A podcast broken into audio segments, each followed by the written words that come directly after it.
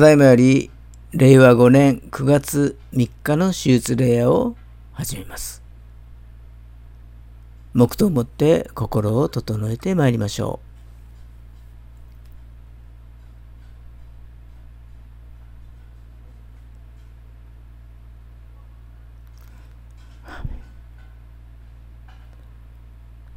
本日の招きの言葉は支援105編7節から11節まででございます。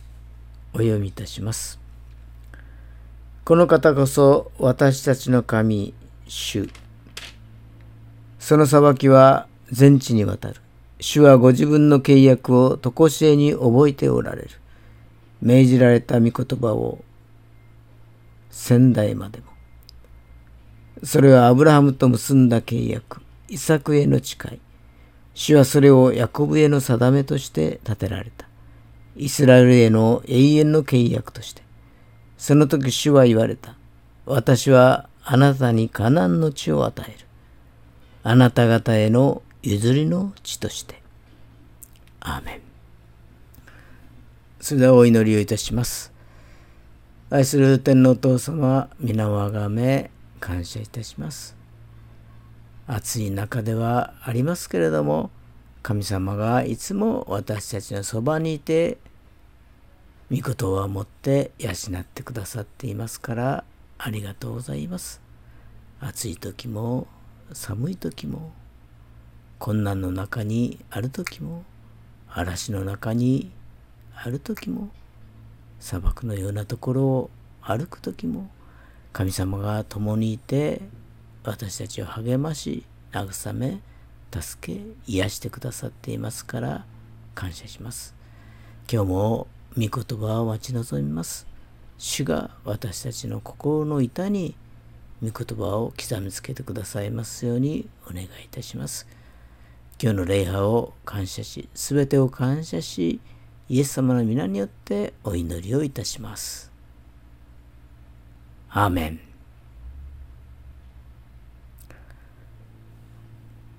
使徒信条を告白いたしましょう。使徒信条。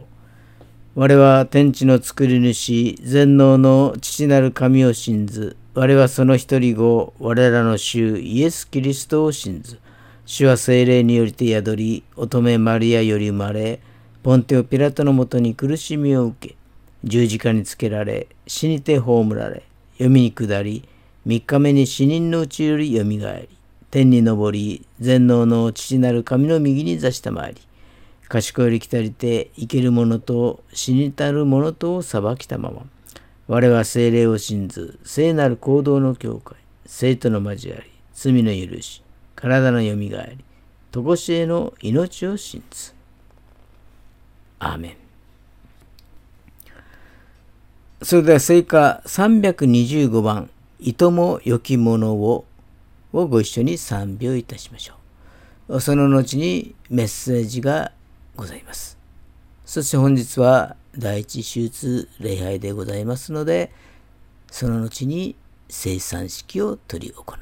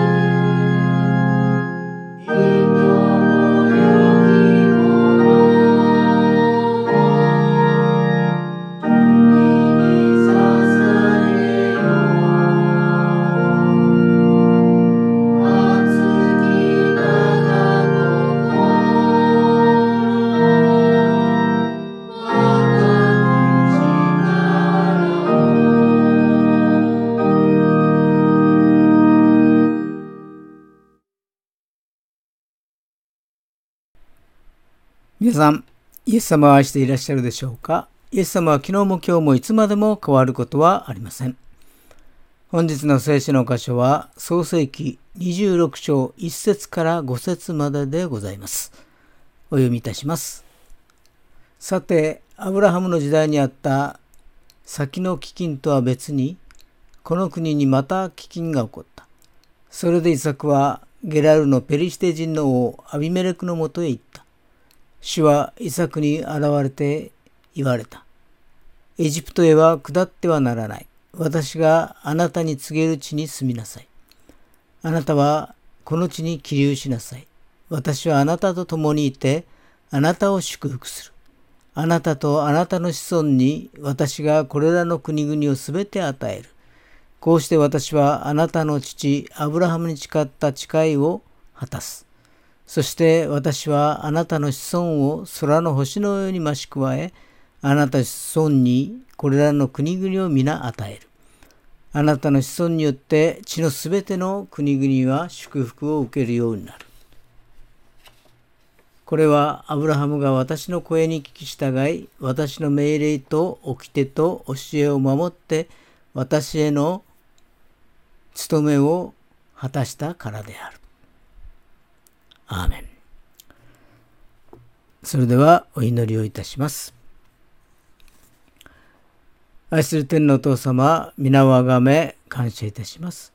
信仰の祖であるアブラハムは行く先も知らずに出て行きました。その一人息子であるイサクはカナンの地から出ることなくそこにとどまりました。またその子ヤコブは祝福を得られるまで神様と戦い、イスラエルという名前をいただきました。それぞれに神様からいただいた賜物を用いて、神様に従った結果、大いなる祝福を得ることができました。私たちにもそれぞれに違った賜物が与えられています。その賜物を用いて神様に従うことができますようにお導き願います。そしてあなたは大いなる愛のゆえに御一人子なるイエス様をこの世にお使わしにならりました。イエス様の十字架の愛によって罪許され永遠の命が与えられたことを感謝いたします。そしてあなたは今も生きて私たちのそばにいて支えてくださっていますからありがとうございます。今世界は混沌の中にあります。苦難の中にある人、戦いの中にある人、悩みの中にある人どうぞ神様がそれぞれの人に寄り添ってくださり慰めてくださいますようにお願いいたします。いつも信仰の創始者であり完成者であるイエス様を見上げつつ歩むことができますようにどうぞお守り願います。今日の礼拝を感謝し全てを感謝し主イエス・キリストのお名前によってお祈りをいたします。アーメン。えー、今日はイサクの祝福と題してご一緒に恵みを分かち合いましょう。まあ毎日暑い日が続きますね。えー、こんなに暑いとなんかかき氷のような冷たいものをですね食べたくなります。まあ、家にはなぜかかき氷を作るおもちゃみたいなものがありましたからそれでかき氷を作り蜜をかけて練乳をかけて、えー、食べたりしています。少しは涼しくなります、まあ、ところで氷はなぜ水に浮くのでしょうね。普通液体が固体になると水の高くなりますから沈むのですけれども氷は違いますね。氷が水に浮くのは当たり前ではありません。普通液体が固体になると収縮してそこに沈むが当たり前のですけれども氷は水より比重が軽くなっていくのです。詳しい仕組みはともかく氷が水に沈むと地球は死の世界に一変します。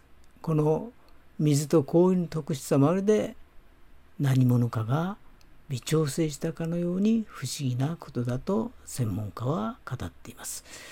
この不思議な出来事や微妙なバランスも神様の御業の一つなのでしょうね。ところで神様は聖書を通して人間の命という大きな祝福を与えようとしています。ところが聖書の福音を聞いていながらうっかりそれをいただき損ねたままこの世を去る人がいるのも事実です。それも誤った思い込みが原因となっているということが非常に多いのです。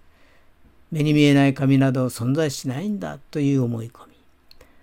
私たちは誰もがこの世には目に見えないけれども確かに存在するものがあるということを知っています。空気とか電波とか電流とか人の心などもそうですね。しかしながら創造主については多くの人が目に見えない亀などをいるわけがないじゃないかと拒否反応を示してしまいます。聖書はそんな方々に語るんです。目に見えない神がいることは例えば宇宙や地球やその中の生き物など神が作った被造物をちょっと詳しく見ればわかるのだ。弁解の余地はないほど明らかになるのだとそのように言うのであります。そこには確かなデザインがある。デザインがあればデザイナーがいる。デザイナーの存在。つまり創造主である神の存在を物語っているのではないかと主張しているわけであります。神がいないという思い込みを捨てていくときっと見つかるはずです。また2000年前にいたキリストが現代を生きる私たちと関係があるはずがないじゃないかという思い込み。罪のないキリストが今から約2000年前に十字架に死なれて復活されたという事実はキリストを信じる人が罪許され神に受け入れられ不死の体が与えられ永遠に生きるようになるための契約書のような効力を持つということです。例えば家の賃貸契約書がある限りその家に住む権利は脅かされることはありません。同じようにキリストによって2000年前結ばれた罪の許しと永遠の命の契約は今も私たちに有効なのです。そしてさらに2000年という時間の隔たりを気にするのは神ではなく人間だけであります。神が私たちをご覧になる時2000年前に私たちのために死んでよみがえられたキリストを私たちと重ねて同時にご覧になられるお方なのです。2000年前のキリストと自分は関係ないという思い込みそのような思い込みは捨てた方がいいと思います。そして死ぬ直前までに信じればよいのだという思い込み。多くの人がこのように言うのは永遠の命という祝福が死んでからようやく有効になるものだと錯覚しているからなのです。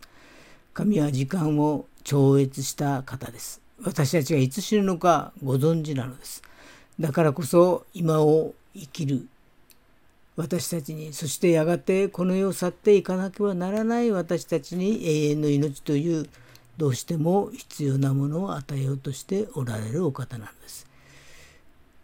このような神様から遠ざける思い込み一つ一つ去って捨て去っていくと神様に近づくことができるのです。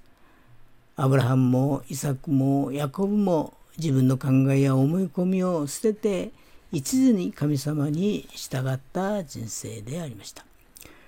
え今日は創世記の26章からですけれども、えこの26章はイスラエルの3人の父祖アブラハム、イサク、ヤコブのうちイサクについて特に描いた章であります。3人の中でもイサクというのは特に活動的でないという印象があります。まあそれはお父さんのアブラハムは波乱から出てきてカナン、エジプトと各地を縦横無尽に生き生きと巡りましたね。このことによってアブラハムは祝福を広げます。また息子のヤコブも兄エソーから逃れて波乱の地に行ったりまた生涯の最後はエジプトの地に下ったり、とですねあちこちこう行き巡ります。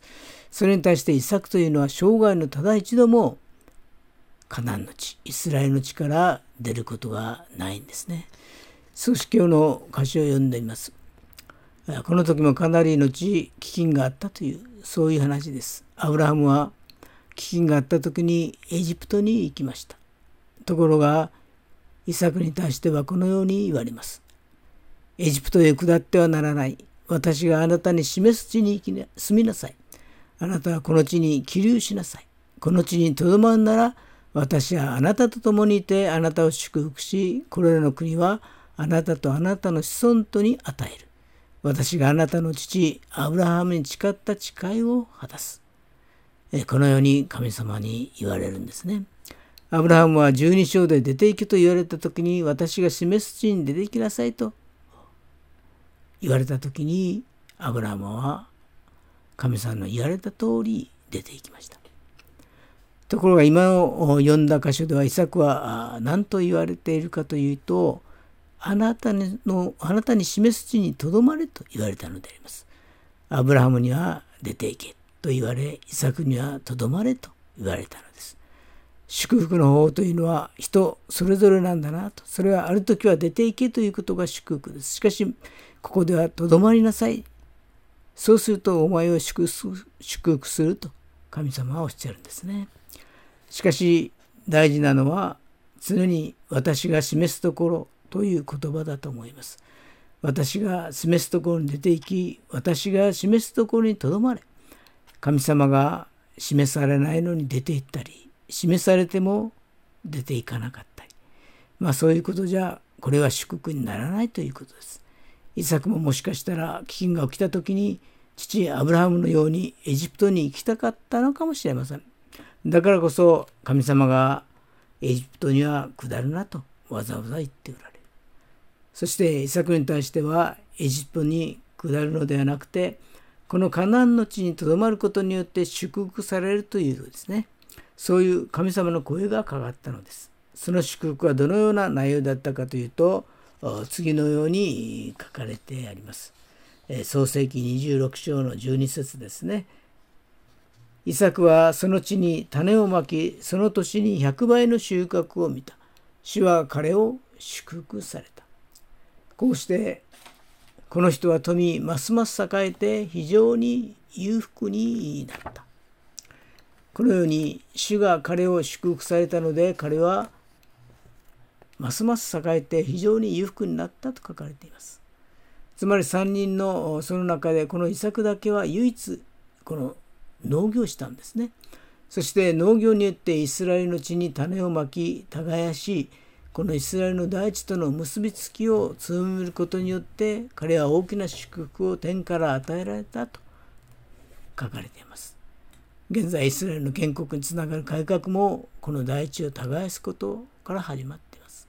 それは2000年間流浪で苦労して土地を持たず農業ができなかったユダヤ人たちがまずこのイスラエルもちろん大地とそしてイスラエル民族もつながりを回復していくその新鮮な仕事がこの畑を耕すことだというんですねそのような高い理想と精神を持って彼らは農業に従事したんです単に食料調達のための農業だけではない。イスラエルの大地とイスラエル民族との新鮮なつながりをイスラエル民族に大きなプレゼントとして与えてくれたのはそのような祝福をもたらしたのがこのイサクであったということであります。3人のその中で最も活動的でないというか影が薄いと言われがちなイサクでありますけれどもしかし神様は一作しかできなかった大きな祝福の方法を与えたんだなということをこの26章として学ぶことができました。アブラハムの息子イサクは祝福された人でありました。すべて悪条件を超えて祝福された人であります。彼は危機に遭い、ペシテ人のところに行って険しいところを譲ってもらいました。そしてそこに住みました。悪条件にもかかわらず、イサクがそこで種をまいて100倍を刈り取りましたその秘訣はどこにあるのでしょうか第一にイサクの信仰は神様に根ざしていました神様の御言葉を信じて彼はどんな環境の中でもその環境によって信仰が揺り動かされることなく神様だけを信じました彼は神様に根ざしていたからでありますこの際2章の7節にキリストの中に根ざし、また立てられ、また教えられた通りに信仰を固くし、溢れるばかり感謝しなさいと書かれてあります。彼は飢饉にも感謝しました。岩地の悪い土地を与えられても感謝しました。環境悪いにもかかわらず、彼は神様が血と水の流れ地にしてくださると信じました。そして信じた通りになりました。どんな環境の中にあっても神様は私を必ず祝福してくださると信じなければなりません。神様は環境を超えて祝福してくださる良き神様であります。第二にイサクは神様を仰ぎ見てビジョンを抱きました。環境ばかり見ていると問題が山のように大きくなり問題に押しつぶされそうになります。しかし神様を仰ぎ見るとビジョンが生じます。環境よりもはるかに大きいイエス様に目を注ぐと神様の恵みが環境を超えるのです。私たちは問題にあっても神様を仰ぎ見ると夢が生じるのです。一作のように今問題にあって奪われても結局神様の御言葉通りになると信じるのです。イサクは中東の砂漠で政治に関わる井戸の問題がありましたけれどもペリシテ人から3回奪われたにもかかわらず彼は行く先々で神様の祝福を受けました。この井戸が結局神様が言われた通りにアブラハムの子孫のものになることを信じたので彼は余裕を持って生活しました。豊かな祝福を受けていることを見てペリシテ人は契約を結ぼうとしました。これが神様が表す栄光の方法であります。私たちの思いと神様の思いははるかに違うのです。天が地よりも高いように私たちの道と神様の道は違うのです。神様は問題を通してでも祝福してくださるお方なのです。第3にイサクは神様を信じ信仰の種をまきました。イサクはペリシテ人が住んでいる危険なところ、すなわち愛する妻を奪われるようなところに滞在しました。そのようなところで種をまくということは神様が約束したその御言葉をイサクが信じたからです。あなたはこの地に滞在しなさい。私あなたを祝福しよう。それで信仰の表現として彼は岩地のようなところで種をまきました。その結果、イサクは100倍を刈り取ることができました。日本は岩地であり、宣教師の墓だと言われています。しかし私たちは神様を信じて今こそ信仰の種、福音の種をまく時期でもあります。涙とともに種をまく者は喜び叫びながら刈り取るのです。私たちは旅人のようにこの世にしばらく滞在して去っていくものですけれども神様はこのところで100倍祝福してくださいます。なぜならイエス様を信じない人がクリスチャンを見てイエス様と契約を結びイエス様を信じるようになるためであります。今こそ福音の種をまく時でもあります。時が良くても悪くても福音を述べ伝えることです。種をまく者は神様が必ず100倍の祝福で満たしてくださるのであります。アブラハムは神様から私の示す地へ行きなさい。出て行きなさい。と言われました。そして出て行きました。イサクは私の示す地でとどまとどまりなさいと言われ、とどまりました。大事なのは神様の示すところなのです。そこへ出ていくのか、とどまるのか、神様が言われた通りに従順するときに祝福が待っているのであります。イサクにはとどまることを言われました。イサクの信仰は神様に根ざしていました。そしてイサクは神様を仰ぎ見てビジョンを抱きました。それから一作は神様を信じ、信仰の種をまきました。このように一作の信仰は神様に根ざし、仰ぎ、信じきる信仰でした。そこに大きな祝福が待っているのであります。それではお祈りをいたします。愛する天のお父様、皆をあがめ感謝いたします。アブラハムが神様から出て行きなさいと言われ出て行ったように、イサクが神様からとどまりなさいと言われとどまったように、私たちに神様からのお声がかかった時に従順に行動を起こすことができますようにお導き願います。私たちの信仰が神様に根ざし、神様を仰ぎ、神様を信じきる信じきることができますようにお願いいたします。今日の礼拝を感謝し、主イエス・キリストのお名前によってお祈りをいたします。アーメン。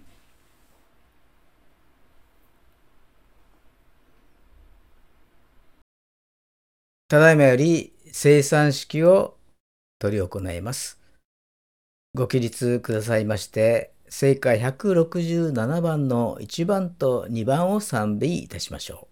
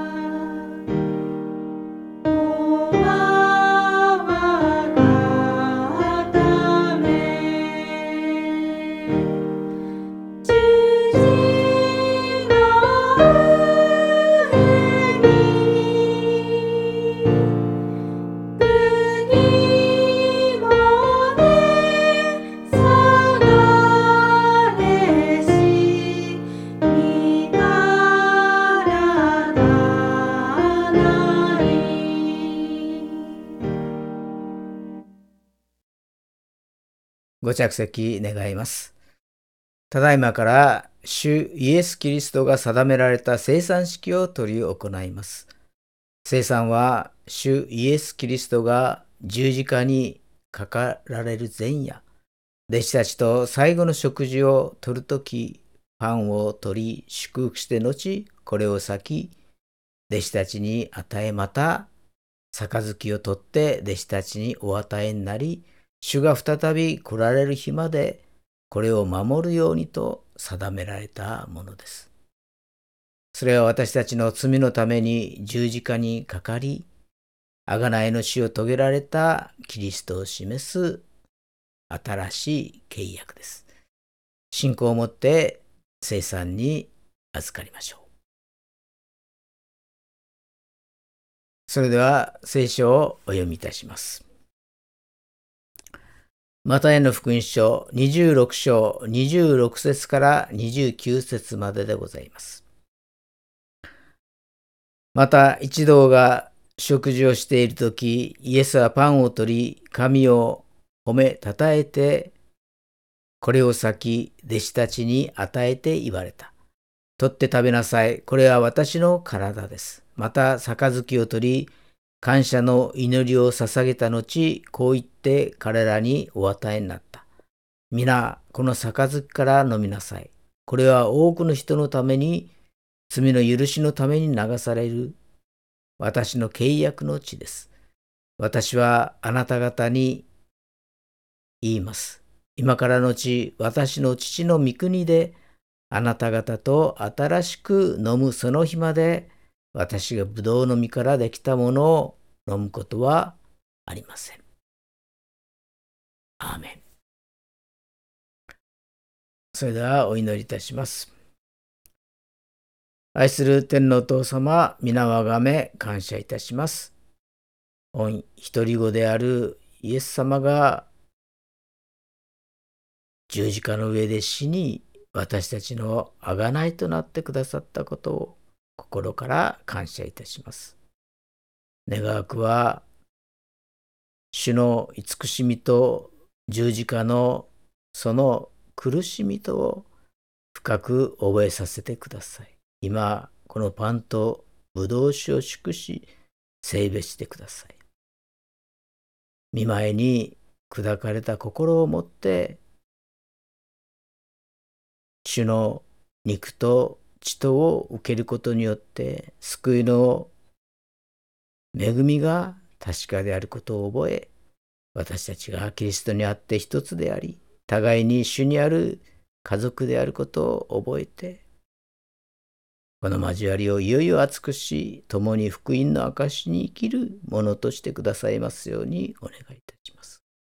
この祈りを主イエス・キリストのお名前によってお祈りいたします。アーメン。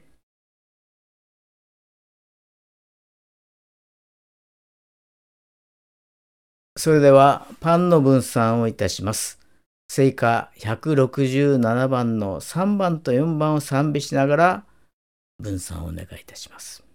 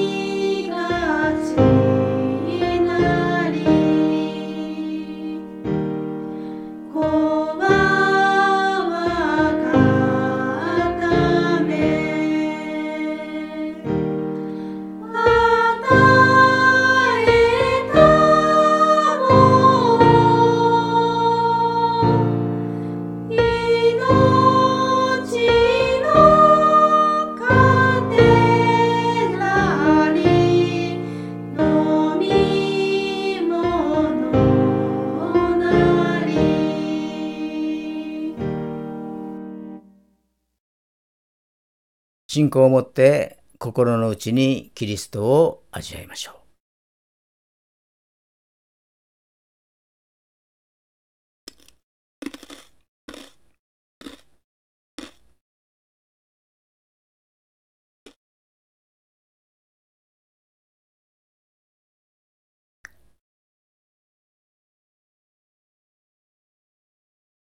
続きまして、ブドウ酒の分散をいたします。聖歌167番の5番と6番を賛美しながら分散をお願いいたします。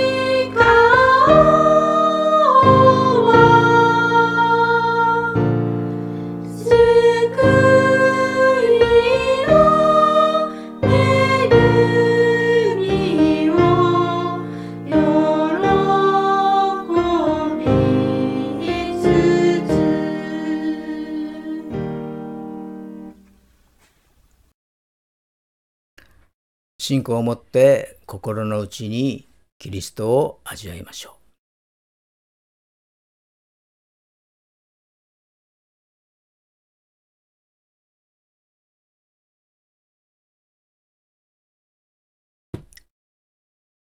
それでは聖歌167番の1番と2番を賛美しながら回収をお願いいたします。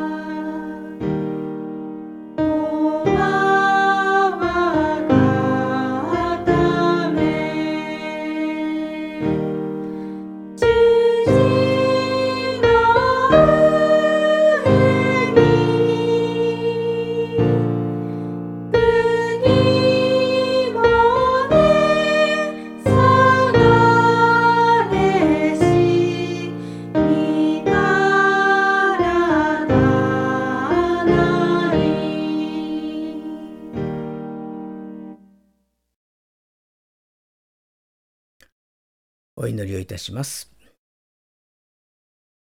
愛する天皇父様、皆をあがめ感謝いたします。あなたの限りない憐れみによって私たちを招き、死の晩餐に預からせてくださったことを感謝いたします。これによってイエス様の恵みと永遠の命の望みを確かにしてくださったことを感謝します。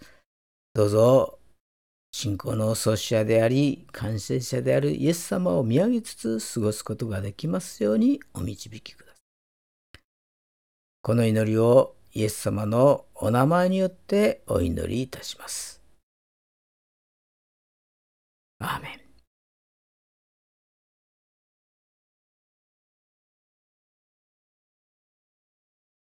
これにて生産式を終わらせていただきます。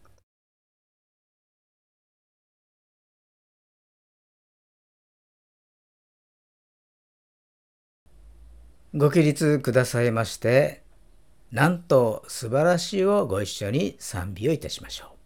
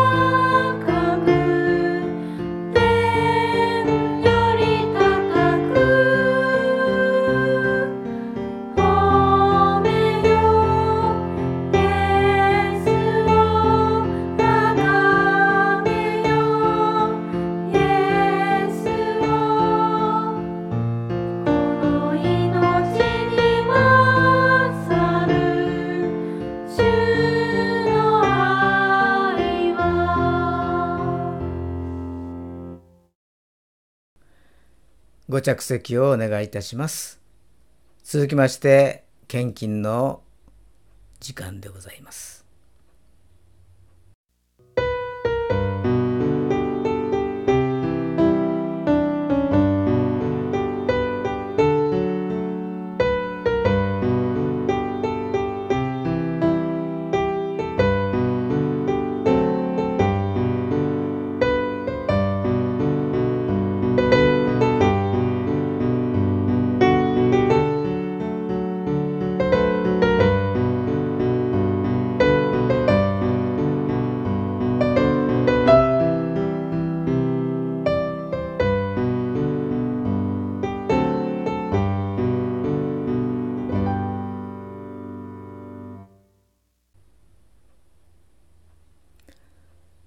それではお祈りをいたします。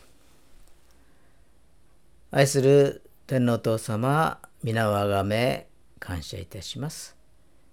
今日も神様の御言葉を私たち一人一人に降り注いでくださってありがとうございます。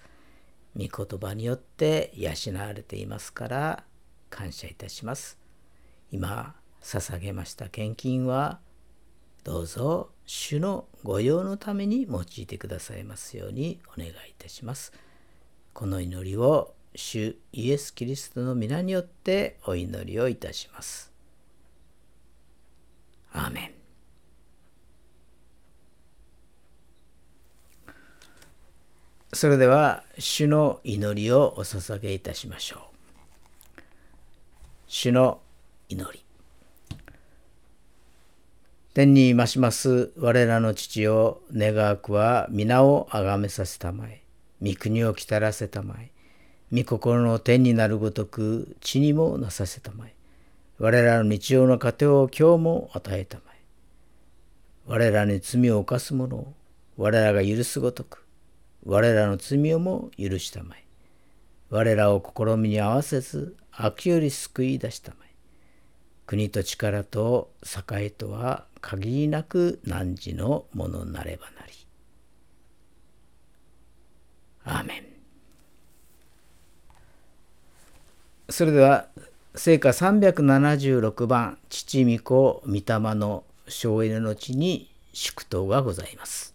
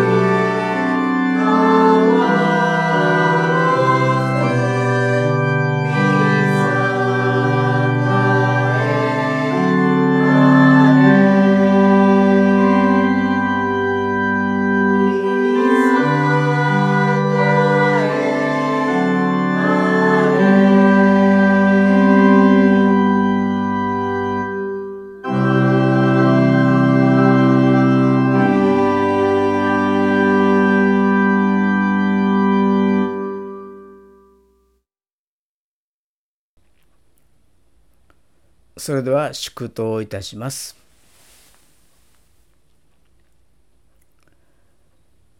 仰ぎ恋願わくは主イエス・キリストの恵み父なる神の愛聖霊様の親しき御交わりがここに集いしお一人お一人の上に今から常しえまであらんことを。アーメン